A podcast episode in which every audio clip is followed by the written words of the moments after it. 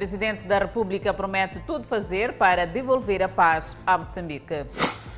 Primeiro-Ministro considera a combate ao terrorismo responsabilidade primária de todos os moçambicanos.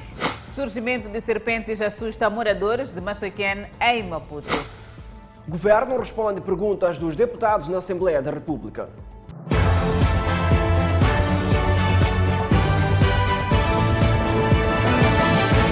Boa noite, este é o Fala Moçambique. Estamos em simultâneo com as redes sociais e também com a Rádio Miramar. A instabilidade na zona centro e norte do país compromete a exploração dos recursos naturais. Entretanto, o Presidente da República garante tudo fazer para devolver a paz em Moçambique. Moçambique quer evitar experiências universais que negligenciaram a geração de riqueza provinda de seus recursos para o desenvolvimento das suas próprias economias.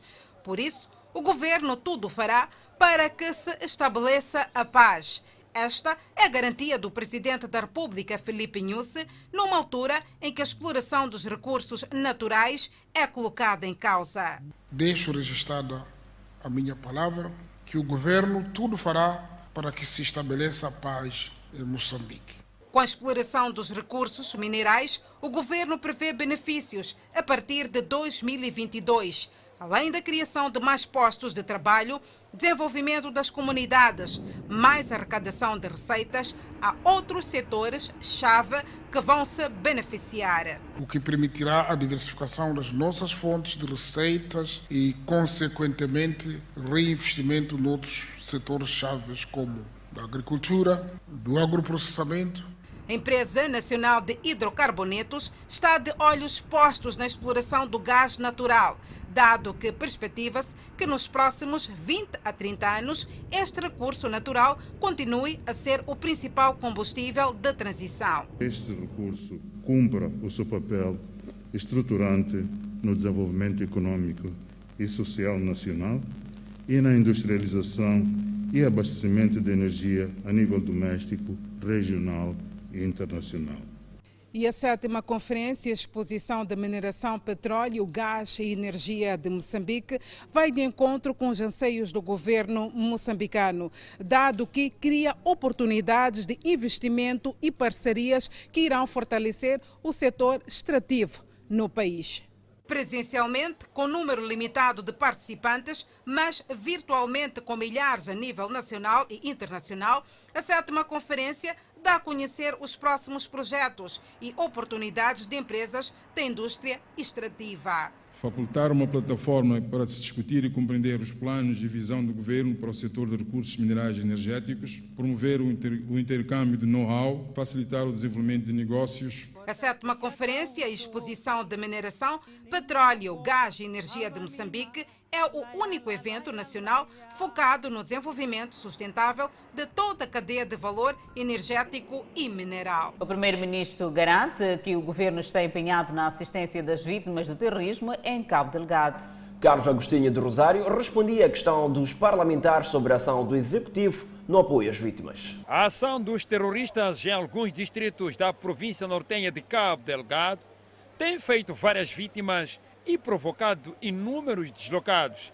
Atualmente, o número de deslocados é estimado em pouco mais de 720 mil e que foram forçados a abandonar suas zonas de origem, onde desenvolviam atividades como agricultura e comércio. Neste momento, vivem de dependência da assistência alimentar o Governo, através do Instituto Nacional de Gestão de Desastres Naturais, o INGD, e com apoio de parceiros de cooperação, tem vindo a prestar assistência humanitária, providenciando artigos temporários, bens alimentares e não alimentares, assim como assistência sanitária. Respondendo à pergunta dos parlamentares sobre as ações do governo no apoio às famílias vítimas de terrorismo, Agostinho de Rosário disse, por outro lado, que o executivo continua a providenciar assistência alimentar igualmente a cerca de 8 mil pessoas no centro do país, bem assim a população que se encontra em Palma, local que recentemente foi palco de ataques terroristas. Outro sim, o governo, segundo Agostinho do Rosário, constituiu um grupo de trabalho de nível ministerial para coordenar ações de reforço à assistência humanitária em Cabo Delgado tendo já desenhado um plano concreto para o efeito. A abordagem deste plano está assente na assistência humanitária à população deslocada, virada para o desenvolvimento e recuperação socioeconômica das zonas afetadas em Cabo Delgado. É assim que o plano contempla, para além da assistência humanitária, ações que garantam os serviços da administração territorial, segurança pública, prestação de serviços de educação e saúde e abastecimento de água, bem como a dinamização da atividade econômica e apoio ao setor privado, entre outras ações. Carlos Agostinho de Rosário condenou o terrorismo, bem assim as ações da autoproclamada junta militar da Arnamo, que não só travam o desenvolvimento, como contrariam o espírito de acordo de paz definitiva rubricado pelo governo e Arnamo. E ainda nesta edição de Fala Moçambique, voltaremos a falar sobre o terrorismo em Cabo Delgado. E agora, na cidade de Maputo, moradores do bairro Machaquene B têm convívio com cobras dentro de suas casas, seja na rua, nos balneários, no carvão e até no arroz. E o último caso deu-se na noite desta terça-feira. Um bairro movimentado com uma rua estreita, pavimentada, mas que dá acesso ao aparecimento de répteis, no caso cobras. Há alguns meses, os moradores do bairro Machaquene B, quarteirão 23 e 24, têm se deparado com o aparecimento de cobras, seja nas panelas, balneários e até mesmo na rua. Andar de noite pelas ruas do bairro Machaquene B mostra-se arriscado, uma vez que os vizinhos já depararam-se com cobras no caminho e foram enrolados pelas serpentas. Sempre estava a reclamar com cobras. Encontrei a cobra embaixo da cama e meu marido matou, tirou fora, queimou. E da segunda vez encontrei embaixo da cama da segunda vez. E quando estava embaixo do sapato dele, tirou do sapato, queimou de novo. E ontem à noite, eu, eu, eu ouvi gritos no quarto, saí. Queria ver o que estava se passar aqui fora. Encontrei uns moços aqui a matarem aquela cobra. Nesta residência, tudo começa quando Sineide, que voltava de um jogo de futebol, decide tomar banho. Dirige-se à sua casa de banho, pega na bacia e depara-se com uma cobra dentro da bacia. Isto não acontece somente nesta casa, acontece na maior parte das casas do bairro Machaquene B. De salientar que tinham inquilinos que arrendavam algumas casas neste bairro e decidiram abandonar devido à visita das cobras. Os residentes afirmam que este fenômeno acontece maioritariamente no final do mês, depois da reposição dos mantimentos. Que vem levar ou a dona, ou o senhor, ou a senhora que vem levar. Porque isso sempre vem nos finais do mês, vem levar a comida. Vem, não sei se leva comida ou, ou outra coisa, mas que vem, vem. Não sei quantas vezes que vem, estamos a pedir socorro. Isto está sério. Não sei se o, o Ministério do Ambiente ou o quê, que vem, que chegando ver se são as casas que estão apertadas, e é o lixo mesmo também, que, mas que venha, porque isto está ser. Se não, não verem o que fazem, vão reportar casos graves. A chefe deste quarteirão afirma que já matou algumas cobras e clama por socorro. Quando eu estava a dormir, sonhei a ser engolida pela cobra dentro de casa. Há duas semanas, quando tiro o saco de carvão, encontrei cobra e matei com as minhas próprias mãos. De repente vejo uma cobra tão grande embaixo das minhas pernas.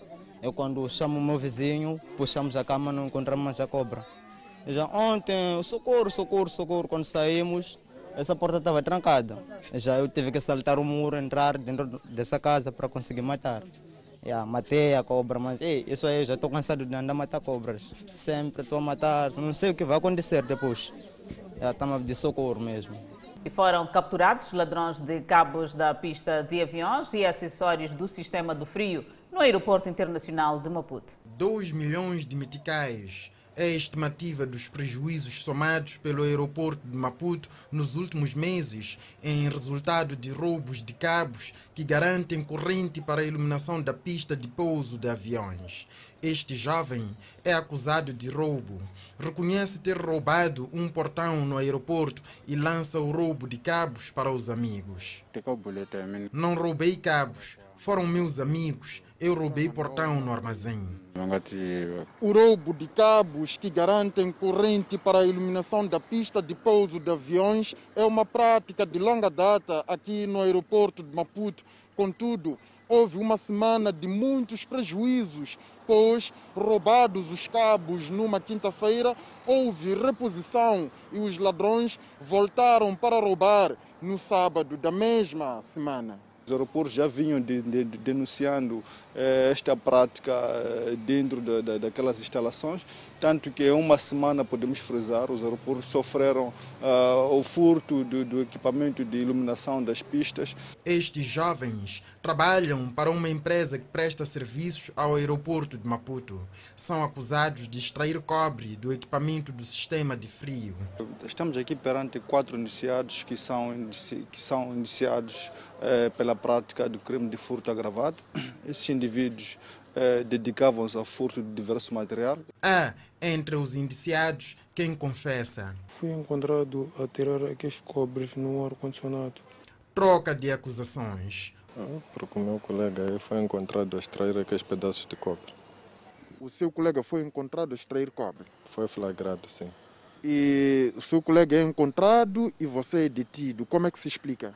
Ele diz que nós estávamos juntos, mas na verdade quem foi encontrado a extrair aqueles pedaços de cobre foi ele, em flagrante delito. Estou a ser acusado com o meu colega aqui. Sim. Acusado de quê?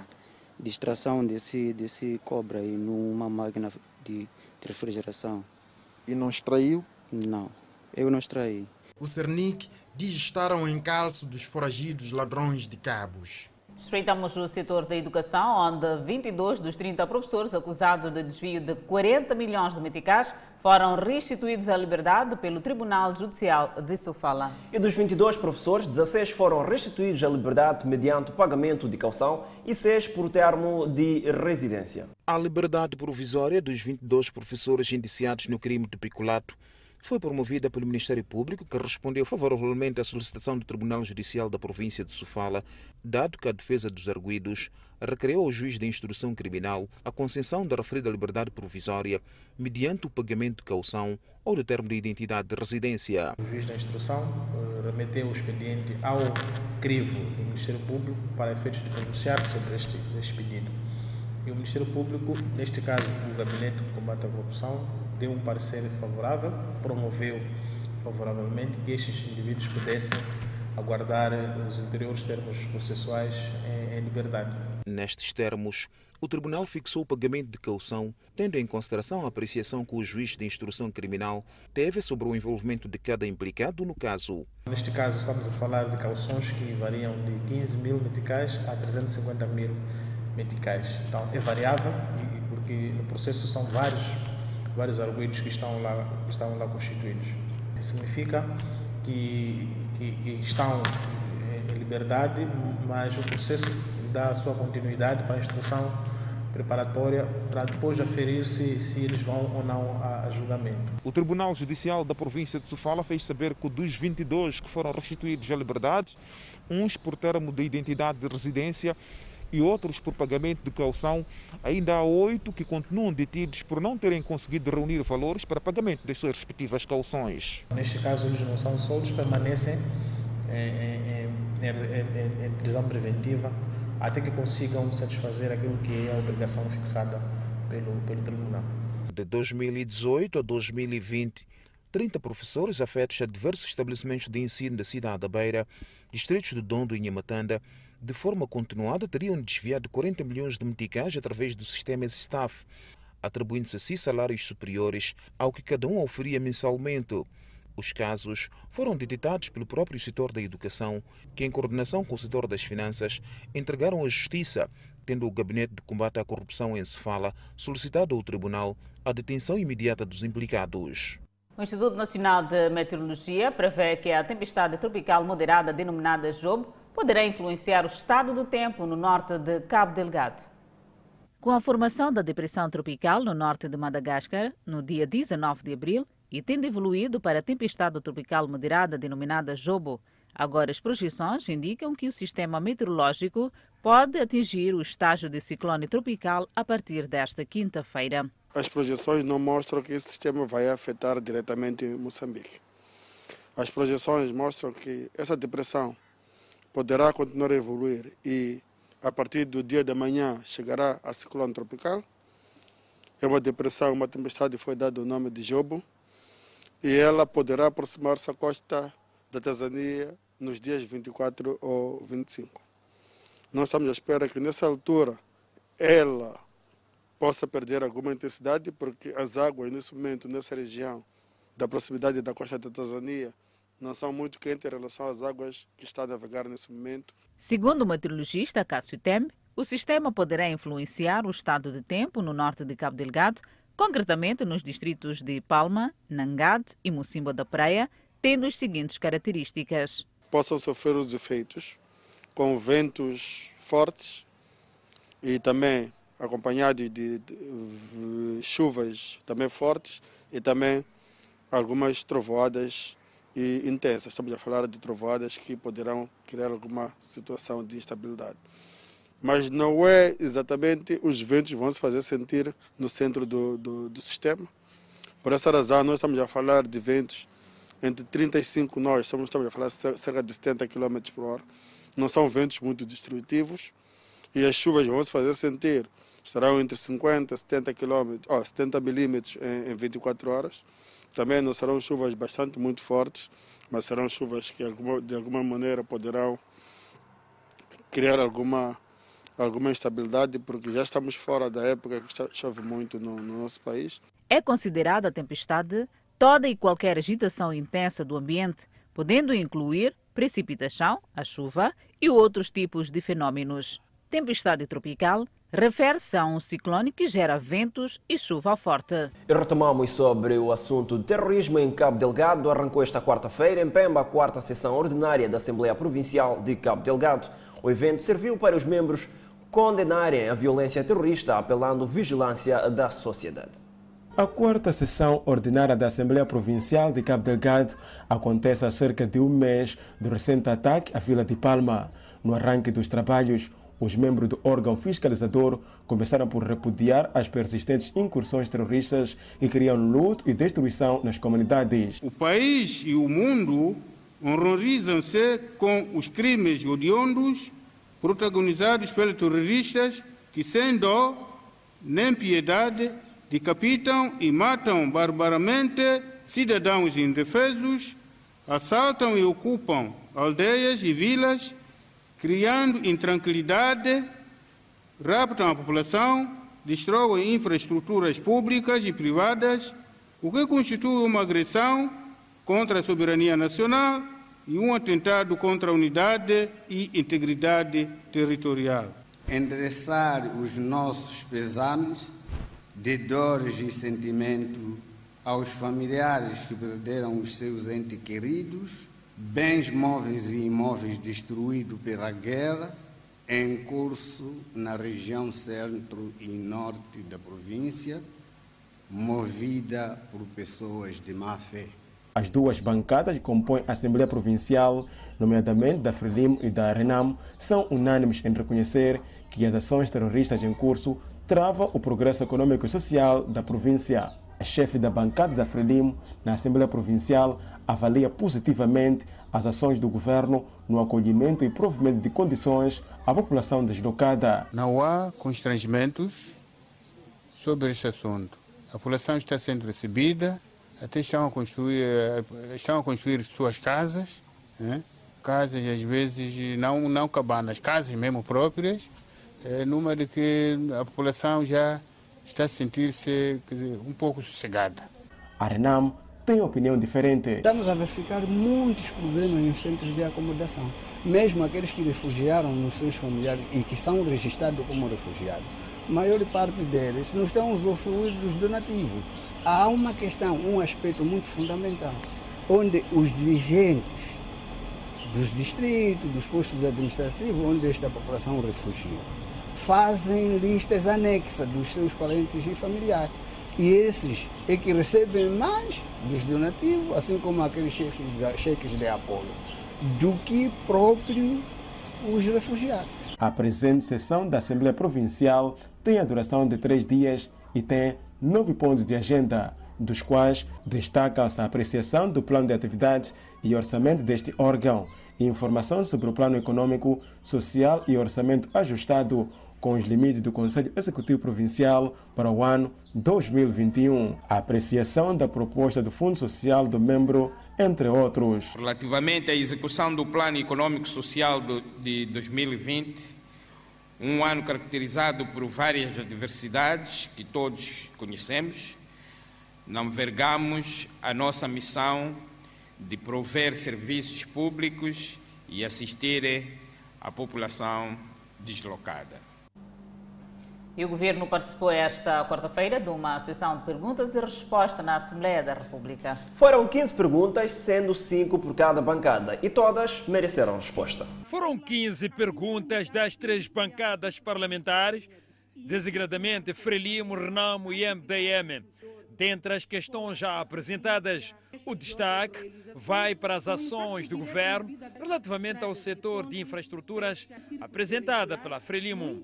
A pergunta foi respondida pelo ministro de Pelouro das Obras Públicas, Habitação e Recursos Hídricos, João Machatini. No âmbito da emergência, gostaríamos de destacar a conclusão das obras de reparação dos danos resultantes do ciclone Idar com a intervenção de cerca de mil quilómetros de estrada, construção de 251 aquedutos, 38 pontes e 28 drifts nas províncias de Sofala, Manica, Tete e Zambésia. Ainda segundo Machatin, a reposição da transitabilidade da estrada Nampula-Ribau, Malema-Coamba, que havia sido interrompida a quando da destruição da primeira ponte em consequência das intensas chuvas, entre outras ações, concluíram o pacote das realizações do governo na área de infraestruturas. Celso Correia foi ao pódio para mostrar através de números o sucesso em apenas sete meses do programa Sustenta. Saber, para a campanha agrária 2021, o Sustenta já integrou 200 mil famílias em cadeias de valor, em 109 distritos em todo o território nacional. Portanto, 200 mil oportunidades de alto emprego na produção. O ministro da Economia e Finanças, Adriano Malean, respondeu à bancada do MTM sobre o custo do financiamento da Empresa Nacional de Hidrocarbonetos em forma de garantias, valor calculado em 2,2 mil milhões de dólares norte-americanos. Neste momento que eu estou a falar, o Estado não está a pagar nada, direto ou indiretamente, relacionado com a emissão da garantia. Helena Kida esclareceu as razões da não entrada em funcionamento do Gabinete de Recuperação de Ativos. A pergunta foi colocada pela bancada do Movimento Democrático de Moçambique. A PGR, Procuradoria-Geral da República, está a trabalhar em coordenação com o Ministério da Economia e Finanças e Ministério da Administração Estatal e Função Pública sobre as propostas atinentes. Relativamente ao estágio da eletrificação, no âmbito da energia para todos, o Ministro das Obras Públicas, Habitação e Recursos Hídricos, em representação do Ministro da Energia, avançou que as obras estão em curso com vista ao alcance da meta fixada em 600 megawatts no período 2020-2024.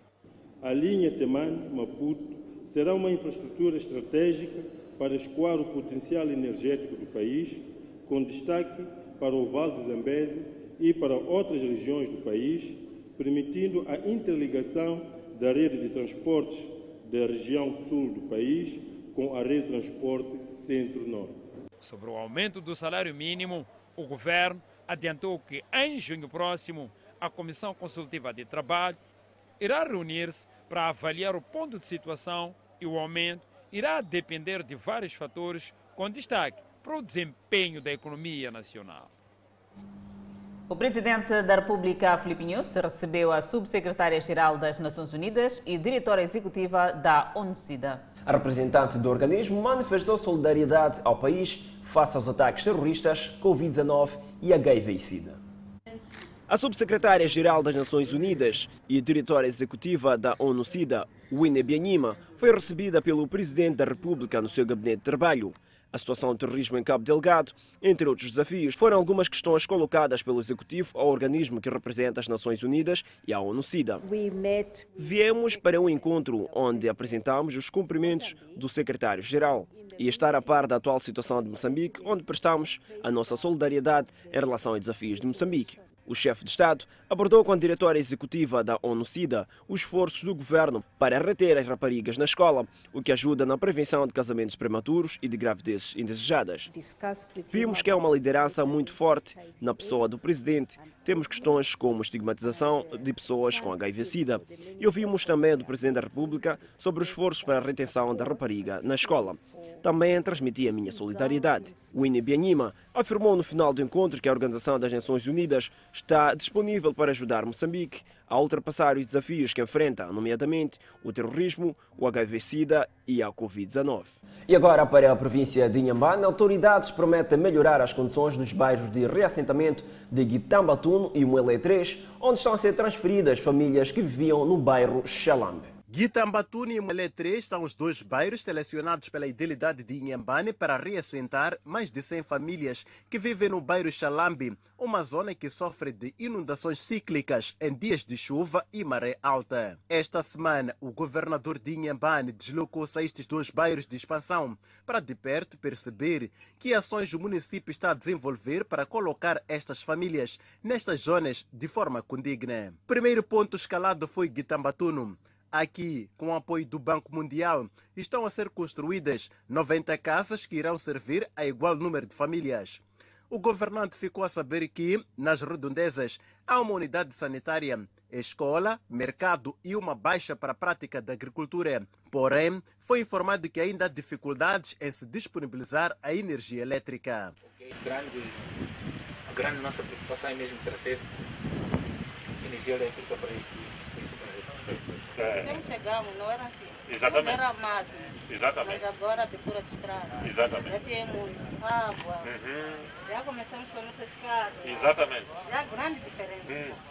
No final da visita, o governante admitiu que de fato ainda não foram criadas todas as condições, mas prometeu criá-las de forma gradual. Também viemos medir o pulsar ou o sentimento das pessoas que estão a ser reassentadas, como é que se sentem neste bairro, mas como vocês próprios testemunharam, fazem uma comparação entre estar em Xalambe 1 e Xalambe 2 e estar aqui onde estão hoje, dizem todos que sentem-se, portanto, em melhores condições.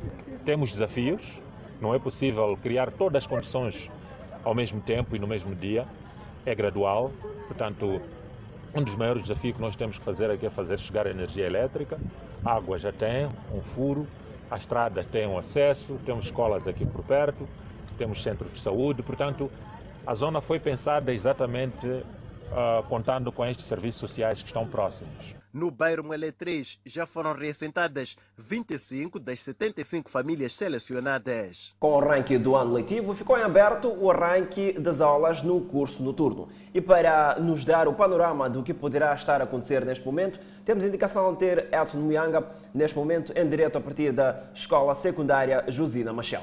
Muito boa noite, Edson Muyanga. Alô, muito boa noite, Fidelton. Boa noite, Adelaide. Responde efetivamente de frente da Escola Secundária Josina Machel para falar da situação da retoma das aulas do curso noturno. Há duas semanas iniciaram as aulas do curso noturno. Depois de muitos, muitos meses os alunos em casa já começaram a estudar no período da noite.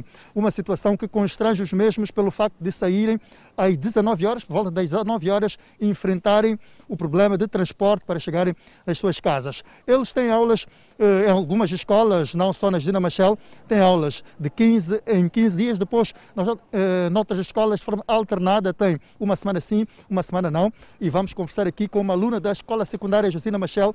As aulas já terminaram está Uh, mesmo em frente da escola, de frente da escola, uh, da escola secundária uh, Josina Machel, à espera do transporte para chegar, portanto, obviamente, na sua casa. muito boa noite iniciaram as aulas, eh, como é que tem sido?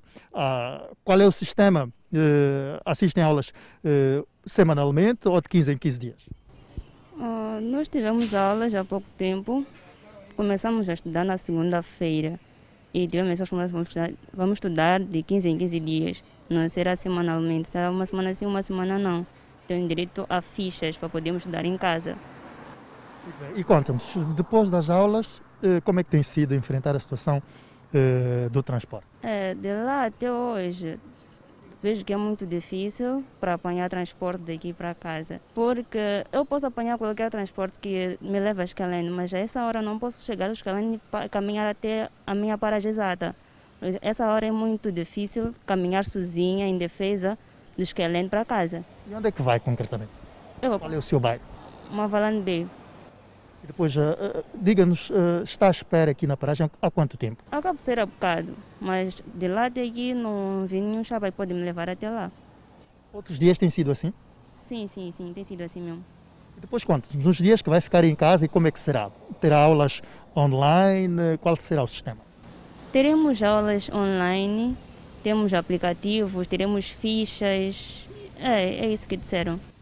A situação de transporte infelizmente está difícil de, de resolver. E parece que, que, que, a situação vai ser mesmo ficar muito tempo à espera na paragem e depois diga-nos o seguinte, Delfina, não é? Delfina, eh, assistir aulas uma semana sim, uma semana não, eh, como é que está habituada? Não, não, não estou acostumada a tal, uma vez que é a primeira vez a fazer ensino à distância, praticamente assim posso dizer. Não estou acostumada, não mas não temos outra alternativa a não ser isso. Muito obrigado, Delfina. Muito bem, conversamos com uma aluna da décima classe da escola secundária Josina Machel. Retomaram as aulas há duas semanas, mas a, a entrevistada, a aluna que estivemos a conversar há pouco tempo, começou efetivamente há uma semana a estudar. Uh, depois de, de, algum tempo de paragem, uh, retomaram as aulas do curso noturno, uma situação que continua a complicar muito a vida dos estudantes, tem sido a situação do transporte, não conseguem transporte depois das aulas para chegarem nas suas residências. Portanto, eh, Fidel, Tona Adelaide, esta, este é o cenário que, que se vive aqui eh, portanto, nas escolas, particularmente aqui na escola secundária Josina Machel, mas noutras escolas também eh, que, que os alunos estão a receber aulas no período noturno. Devolvo a palavra a Adelaide Fidelton, aos estúdios do Fala Moçambique. Obrigada, Edson Muyanga, por este apontamento de reportagem relativamente mesmo ao arranque das aulas no período noturno, neste novo normal. Seguimos com outras notícias. A família de George Floyd disse estar aliviada com a condenação do ex-polícia envolvido no homicídio que teve contornos raciais nos Estados Unidos da América. Já o presidente norte-americano considera que é um momento de mudança significativa. Um júri composto por 12 membros considerou esta terça-feira o ex-polícia Derek Chauvin, de 45 anos, culpado de todas as três acusações de homicídio de segundo grau e terceiro grau e culposo após três semanas de depoimento de 45 testemunhas, incluindo polícias e especialistas médicos. As deliberações começaram na segunda-feira e duraram pouco mais de 10 horas. Chauvin havia se declarado inocente das acusações, mas pode vir a pegar até 40 anos de prisão. Depois de ler os vereditos, o juiz Peter Cahill revogou a fiança de Chauvin e ordenou que fosse detido. O ex-polícia se levantou e colocou as mãos atrás das costas e o oficial da justiça o algemou. Caio disse que a sentença será realizada em cerca de oito semanas. Já fora do tribunal, uma multidão irrompeu em aplausos quando o veredito foi anunciado. Um grito de júbilo foi ouvido quando os vereditos de culpado foram lidos. O irmão de George Floyd mostrou-se satisfeito, um marco na história racial dos Estados Unidos da América e uma repreensão ao tratamento dado pela polícia aos negros americanos. Hoje, podemos respirar novamente. Temos que continuar a lutar. Não lutamos apenas por George, mas por todos os negros do mundo, disse um dos irmãos de George Floyd a repórteres. Estou grato que minha avó, minha mãe, minhas tias, eles viram essa história. Que grande dia para ser um Floyd, acrescentou Terence Floyd, outro irmão de George Floyd. O advogado da família Floyd, Benjamin Kropp, disse que eles estavam deixando o tribunal sabendo que a América é um país melhor acrescentando que este momento era importante não apenas para o legado de Floyd, mas para toda a América. Reagindo ao verdito, o presidente dos Estados Unidos, Joe Biden, disse que o momento de mudança significativa era possível na América depois que o júri condenou o ex-polícia de Minneapolis, Derek Chauvin, por assassinato de George Floyd. Hoje enviamos uma mensagem ao mundo, mas não é suficiente. Não podemos parar por aqui o mundo precisa de reformas no campo racial. Disse Joe Biden. Recorda-se que Floyd morreu a 25 de maio, depois de que Chauvin o prendeu no chão por 9 minutos e 29 segundos. O vídeo captou o momento que Floyd gritou repetidamente que não conseguia respirar, enquanto o joelho de Chauvin pressionava seu pescoço. O escritor do legista decidiu que a morte de Floyd foi um homicídio. E no próximo bloco vamos falar de comportamentos desviantes na, dos alunos nas escolas de Maputo. Ainda para ver, continua o conflito de terra em Campoane, no distrito de Buane. Estas são notícias para conferir daqui a pouco, depois do intervalo. De volta ao Fala Moçambique, vídeos que circulam nas redes sociais mostram alunos de algumas escolas da capital do país embriagados. E esta é uma situação que preocupa a direção de algumas escolas. Devidamente uniformizados, mas alterados. Não alterados devido ao excesso de conhecimento adquirido nas aulas, mas sim devido ao excesso de álcool consumido, depois ou durante a hora que deviam estar na sala de aula. Ao sair da escola, alunos dirigem-se aos locais de venda de bebidas alcoólicas para compra. Algumas escolas envolvidas neste comportamento distanciam-se da atitude dos estudantes. A direção da Escola Secundária de Malhazine distancia-se dos atos protagonizados por alunos desta escola e acrescentam que foi algo que os ultrapassa, uma vez que não aconteceu no recinto escolar. Por outro lado, a direção da Escola Secundária Zedequias Manganhela reitera que assuntos que acontecem fora da escola estão sob responsabilidade do encarregado de educação, uma vez que os mesmos não têm como controlar os alunos quando retiram-se do recinto escolar. Aqui na escola, nós temos recolhido pastas em casos de suspeitas, verificamos se tem alguma coisa ou não, mandamos abrir a boca para ver se conseguimos sentir um cheiro estranho ou não. E em caso de, nós solicitamos o pai encarregado de educação. Medidas são levadas a cabo na escola de modo a evitar que estudantes se façam jaulas embriagados ou sob efeito de álcool. E na escola já uma coisa de há dois anos que não acontece isso. Mas o que está fora da instituição torna-nos difícil de controlar, porque já está sob gerência ou da população, comunidade nesse caso, ou da ação policial e do próprio encarregado de educação. Os alunos condenam este posicionamento e dizem ser falta de foco, uma vez que a responsabilidade recai sobre os pais no concernente à educação, que para estes parte de casa. Por vezes são, são influências, como também não, mas os, os alunos se, se, se deixam levar não é por certas amizades e acabam entrando nesse mundo. Porque ele vem para a escola para estudar, não para vir para a escola para vir beber, consumir bebidas alcoólicas. Isso para mim é o contrário daquilo que ele vem fazer na escola. O psicólogo Bernardo diz que este tipo de comportamento pode ter influências familiares, seja da infância ou adolescência, na medida em que atitudes dos pais vêm influenciar no comportamento das crianças. Está simplesmente a tentar matar uma dor que ela tem dentro dela, pelo, pelo maltrato que ela passou na, na, na, na, na família. Ou então tem também essa particularidade dela ser, eh, não, ser muito, não ter os pais atentos que não lhe dão segurança ou conforto. Ela acaba não querendo ser chamada de matreca na escola. Então ela é frágil nela mesma, não tem autocontrole dela, autodomínio dela. Então deixa-se levar com tudo aquilo que lhe faz sentir poderosa para que os amigos possam achar que ela tem a bujança. Vamos falar de conflito de terra. O indivíduo acusado de usurpar terras em Campoan, no distrito de Boane, diz ser legítimo proprietário de vastas propriedades que estão a ser invadidas pela população. Grito que não se cala dos moradores de Campoani que perderam até culturas nas machambas. Cultivei mandioca. Ele foi destruir com o grupo dele. Não gostei. Por detrás está o senhor Florentino Manejo, que assegura ser proprietário desta área, incluindo terrenos já com habitações. O conflito é de longa data. Ele, desde há muito tempo, anda a introduzir a, a população aqui na zona vem com um caminhão cheio de 15 pessoas, começa a ameaçar as pessoas. Apesar de o facto não ser confirmado pelas autoridades, Florentino diz-se legítimo proprietário. Eu tenho esse terreno que, na verdade, desde os anos 2001, que foi cedido pelo governo da província de Maputo e reconhecido pelo próprio Conselho Municipal. Paulo Jassi enfrenta Florentino Manejo desde o ano 2001, quando se instalou na zona. O dono da machamba, o senhor Embalate, deu-me o espaço. Então eu paguei a ele. Comecei a construir aparece o senhor Manês, destrói a minha construção. Então, a partir dali, houve confusão.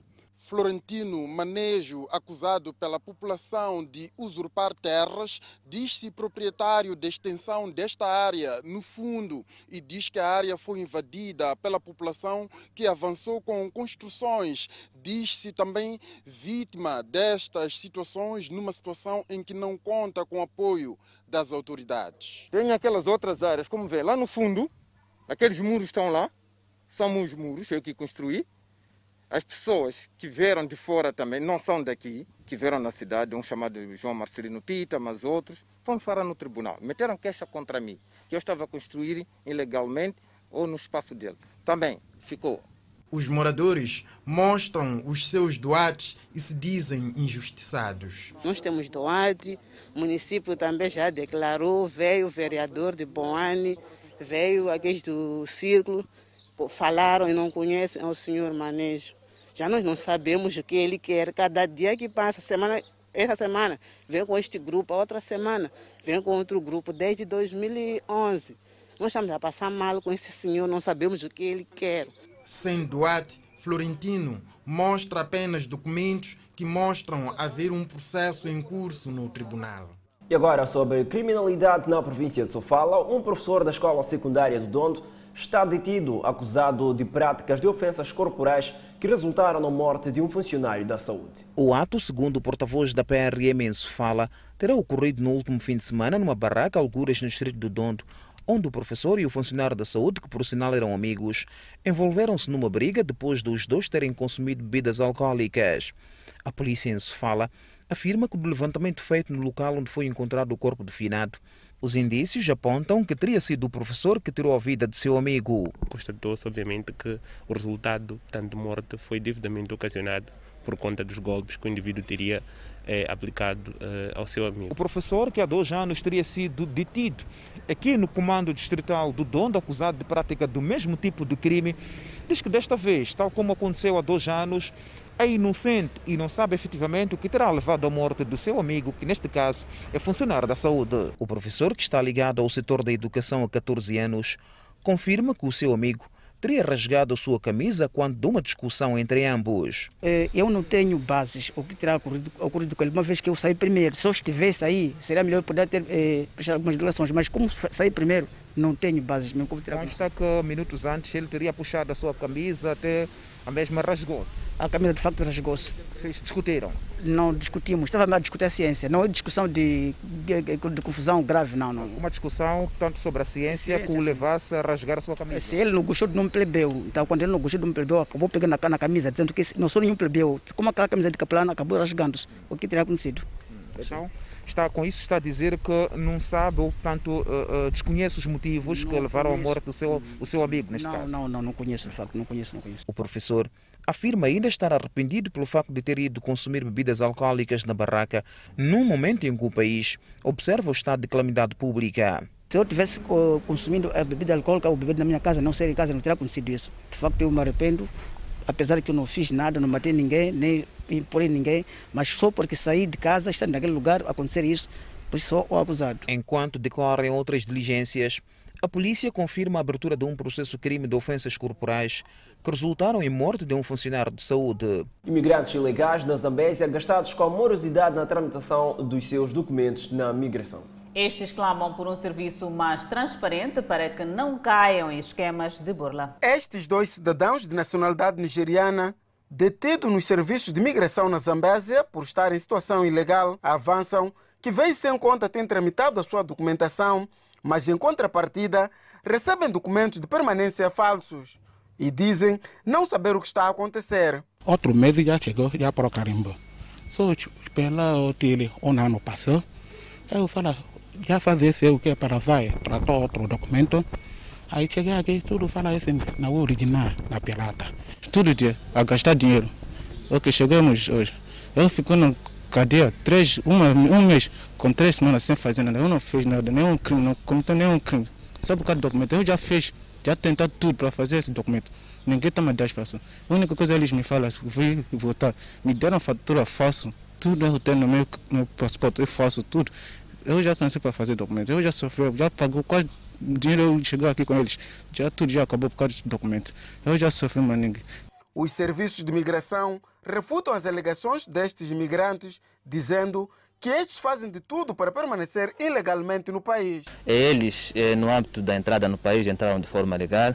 Um e outro já foi residente no território nacional. Estamos a falar que já teve o DIR, teve autorização. E depois, por diversas razões de cada, cada um justificar, eh, eles um, tem alguns que deixaram de renovar as suas autorizações, outros não possuem passaportes para poderem proceder com a renovação e, e, e poderem residir ainda no território nacional, por isso que eles foram recolhidos, estão aqui para a possível repatriamento. Alguns imigrantes estão retidos por falsas declarações, como é o caso de alguns malauianos que declararam que vinham a Moçambique para visitar familiares, quando na verdade estavam com olhos postos para a África do Sul. No âmbito da entrada, eh, declararam que iam para Mocuba visitar um familiar e por isso foram concedidos a sua entrada, ou permitido. Eh, mas, em vez de, de, de, cumprirem ou de fazerem aquilo que foi o pedido no âmbito da entrada, eh, a fiscalização, o grupo de fiscalização encontrou este, esse, esse, esses cidadãos no, aqui na, na Remosa, ah, quando eles mesmos tentavam comprar o bilhete para poderem viajar para ah, Maputo e depois para a África do Sul.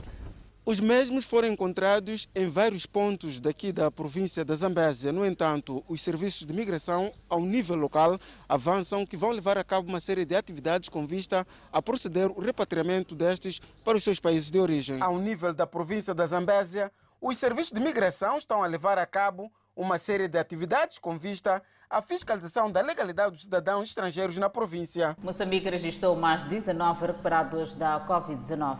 Yusuf Mamadi afirma haver exclusão dos antigos guerrilheiros da Renamo das comunidades. Estas são notícias para ver logo após o intervalo. Até já! De volta e seguimos com as notícias. O Suf Momada diz que os administradores em alguns distritos não colaboram no processo de reinserção social dos antigos guerrilheiros da Renamo. Isto porque dificultam a sua reinserção depois de aderirem ao processo de desarmamento, desmobilização e reintegração. É uma preocupação manifestada pelo presidente da Renamo, Suf Momadi, que trabalha na província de Nampula a partir desta quarta-feira. O Suf Momadi começou por avaliar de forma positiva o decurso do processo DDR, onde avançou que mais de 2 mil quadros já aderiram ao processo desde o arranque até esta parte. Muitos já estão nas suas aldeias e a mensagem que temos recebido é que eles estão a a gostar do ambiente que encontram na, na, nas zonas. Há outras zonas onde os administradores não colaboram, não, não aplicam aquilo que é a, a sua obrigação, a sua responsabilidade. Se o cidadão está a voltar da, da guerra, chega em casa, precisa de, de um espaço onde vai poder construir a sua palhota. Mas se isso não acontece, é, é, é preocupante para nós. Mas é um assunto que estamos a tratar. Que distritos mais ou menos estão a ter? Não, é, são vários, porque os nossos combatentes estão em todo, coisa, em, todo, em todo o país. Para dizer que aqui é, indicar que é o distrito de Justiça vai ser um pouco difícil. Na mesma ocasião, o Suf Mamad considerou de crítica a situação com que se encontram alguns cidadãos na situação de deslocados em vários pontos eh, do país, com destaque para Cabo Delgado e a Nampula vem efetivamente acompanhar de perto a situação também com que vivem os mesmos estudantes que saem da província de Cabo Delgado por causa dos atos de terrorismo que acontecem naquele ponto. Não foram criadas condições para eh, o sítio onde eh, dormem, né? dormem no chão, tem sem esteira, eh, a falta de medicamentos. A falta de medicamentos. As condições são precárias. Por isso é triste, por isso nós temos feito apelo para que o governo pudesse trabalhar para o regresso eh, para as suas zonas de origem. Esta quinta-feira, o presidente da Renamo Suf Momadi desloca-se ao centro de reassentamento de Corane no sul de Macontá, por onde irá se inteirar das condições em que vivem as famílias residentes naquele local de acolhimento e a falta de fundo de reconstrução pós-IDEI cria revolta em três municípios em Manica. São os conselhos autárquicos de Gondola, Sussundenga e Chimoio que foram afetados com a passagem da tempestade tropical Idai. Após a intempérie, o governo e parceiros reuniram com os presidentes dos municípios da Zona Centro e no encontro houve um consenso que as autarquias afetadas iriam receber um valor avaliado em 1 bilhão e 200 milhões de dólares norte-americanos para a reconstrução pós-ciclone. Mas de lá para cá o dinheiro ainda não foi disponibilizado, facto que está a causar revolta no seio dos municípios. O fundo de reconstrução pós-IDAI ainda é meio fraco, uma vez que nós, como município de Gondola, ainda não conseguimos ter alguma visibilidade daquilo que é o gabinete de reconstrução. A falta do fundo está a condicionar muitas infraestruturas destruídas com a passagem da tempestade e daí. Temos várias infraestruturas que naturalmente foram destruídas pelo ciclone e até hoje não temos respostas. O que vemos pela televisão, e outros órgãos de comunicação social, apenas vemos outros pontos. Mas, para o caso de Gondola, temos situações não boas. Os edis alegam que desde que tiveram reunião na província de Sofala nunca souberam o destino do valor.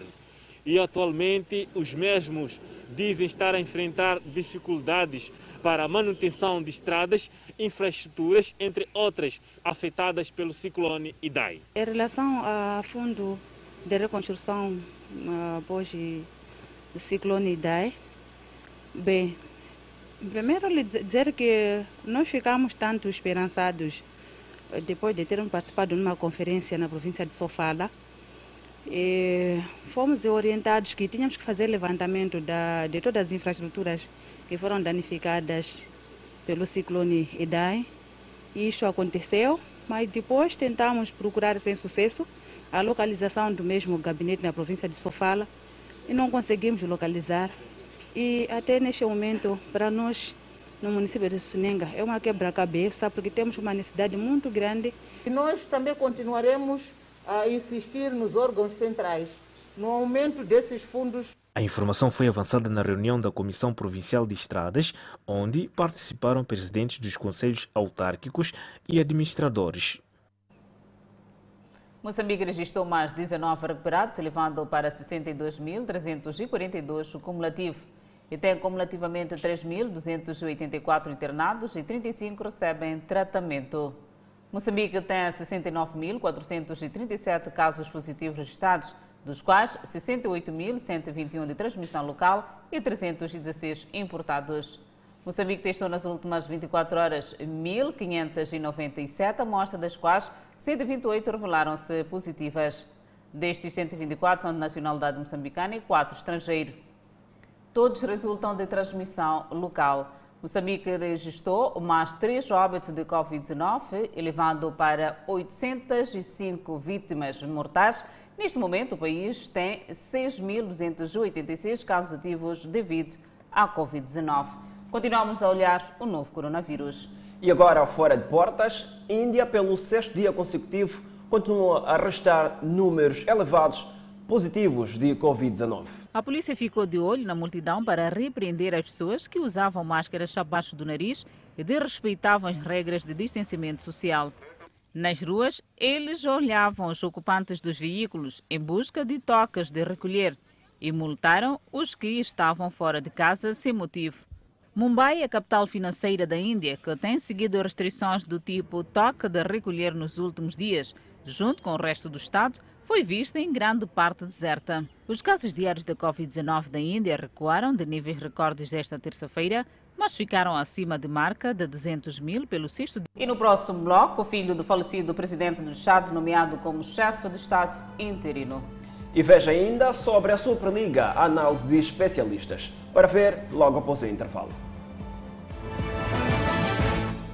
De volta e vamos fora de portas. Os bombeiros da cidade de Cabo tentaram manter sob controle um incêndio florestal depois que este varreu as costas da famosa Table Mountain da cidade e forçou a evacuação de alguns bairros.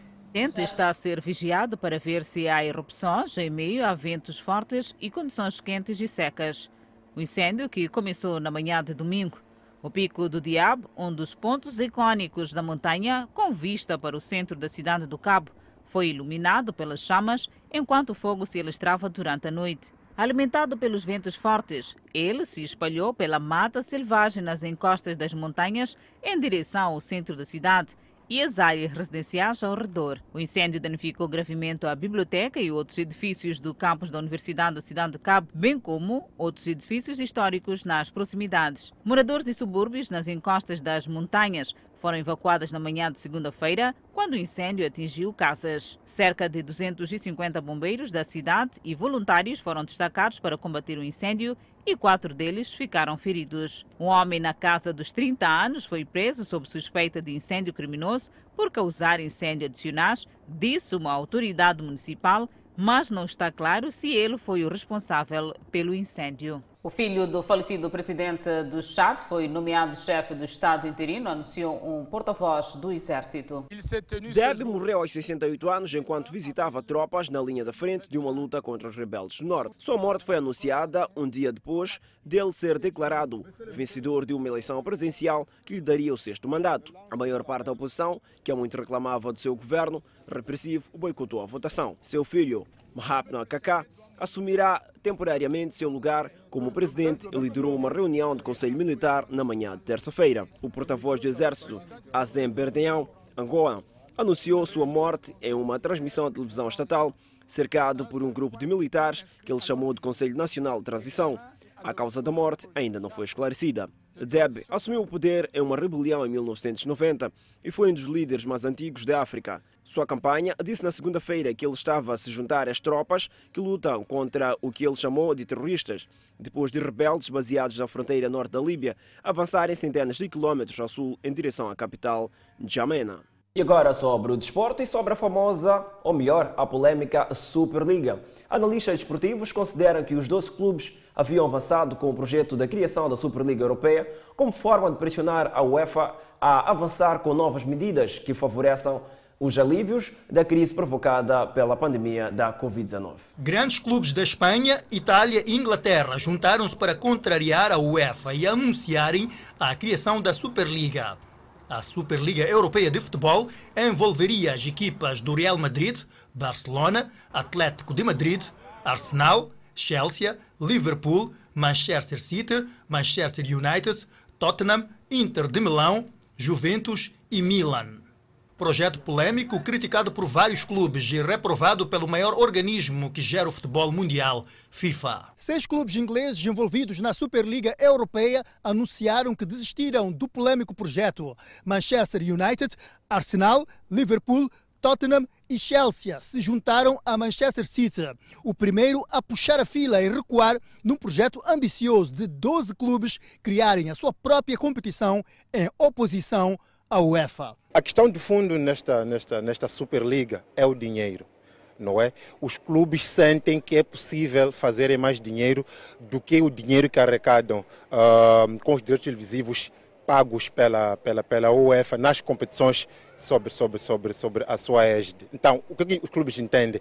Que nós vamos criar uma alternativa à Liga dos Campeões que nos garanta maior encaixe financeiro e que nos tire da situação em que nós nos encontramos. O analista desportivo Azel Ubice considera ainda que a UEFA, organismo desportivo que gera o futebol na Europa, vai se sentir pressionado a arranjar soluções para aliviarem os clubes dos apertos financeiros. Os clubes têm propostas que vão colocar na mesa e a UEFA vai se sentir obrigada a ceder em, em, em alguma medida para que os clubes se, se, sintam menos sufocados com a questão financeira. Porque tudo isto foi criado apenas por questões de dinheiro. Por outro lado, o jornalista desportivo João Chicote entende que o projeto da criação da Superliga Europeia de Futebol é egoísta e discriminatória.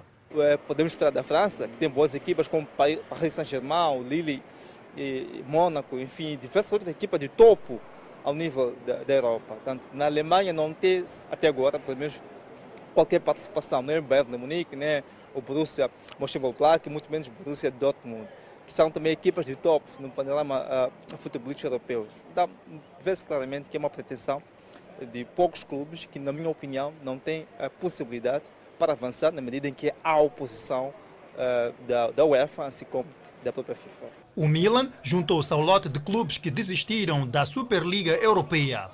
A Juventus reconhece que o projeto, tal como foi concebido, tem possibilidades reduzidas de ser colocado em prática.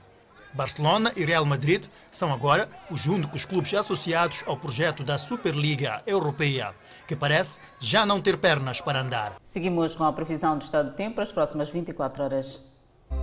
Pemba 29 de máxima, Lixinga 25 de máxima, Nampula 27 de máxima. Seguimos para a zona centro do país. Tete como máxima de 31, Quelimane 27, Chimoio 25, Beira 29. E na zona sul do país, 31 de máxima para Vilanculo, 30 Inhambane, 29 Xaixai e 30 para Maputo. A série Mulher que Inspiram, no âmbito do mês da mulher, retrata a história de Lourdes Patrício, que superou adversidades e se destacou. Começou por vender pequenos produtos e hoje é uma mulher de sucesso. Conheça a sua história.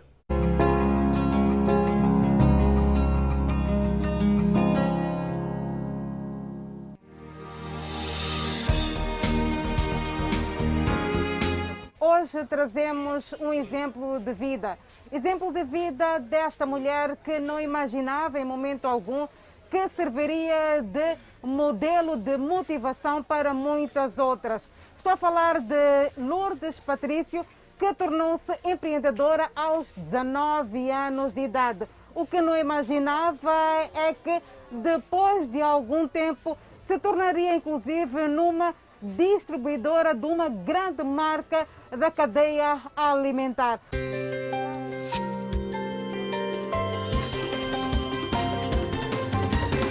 Tornei-me nesta mulher não porque eu sou a tal. Caí muitas vezes e de todas as vezes que eu caí, descobri que precisava levantar. Percebe? Porque tu, se cais e não levantas, ninguém vai te ajudar. Tens que fazer algum esforço para que alguém pegue a tua mão e levante. Então precisei cair para ser essa mulher. Eu não vim aqui para os Fomanina pensando que hoje seria uma grande vendedora, essa que vocês chamam de empresário. Eu entrei aqui para ajudar minha mãe. Eu já tinha um filho, eu tive filho muito cedo. Lourdes, eu gostava de saber qual foi o momento mais difícil e como é que foi aqui vencer o preconceito no mundo dos negócios sendo mulher. Nós, as mulheres vendedeiras, sofremos muito preconceito. Porque a primeira coisa, quando olham para ti, dizem que é analfabeta. Eu vou te dizer, se tu fores reparar aqui, no mercado, por exemplo, aqui tem senhoras licenciadas, não a Lourdes que não fez, até senhoras licenciadas estão aqui. Mas nós todas somos globalizadas como as tais que são analfabetas. Tu encontras mulheres submissas, mulheres humildes, que elas sustentam lá. Que mensagem que gostaria de deixar eh, neste mês que é especial, é o mês eh, da mulher, para toda a sociedade no geral? Eu não me lembro de ter tido um momento bom para relaxar. Sempre foi uma batalha atrás da outra.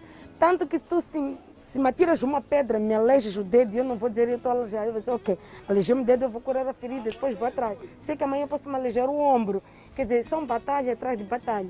O que eu posso te dizer, de todos os momentos difíceis que eu tive, aprendi alguma coisa e avançar. Então eu vou te dizer uma coisa. Eu sei que não vieste para me perguntar isso, mas eh, se tiveres um problema, bate. E não relaxa por causa de vir outro. Bate também, é a vida.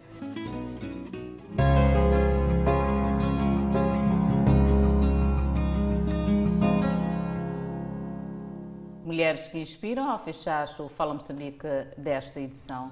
Inspirados? Boa noite e aquele abraço do tamanho da nossa amizade.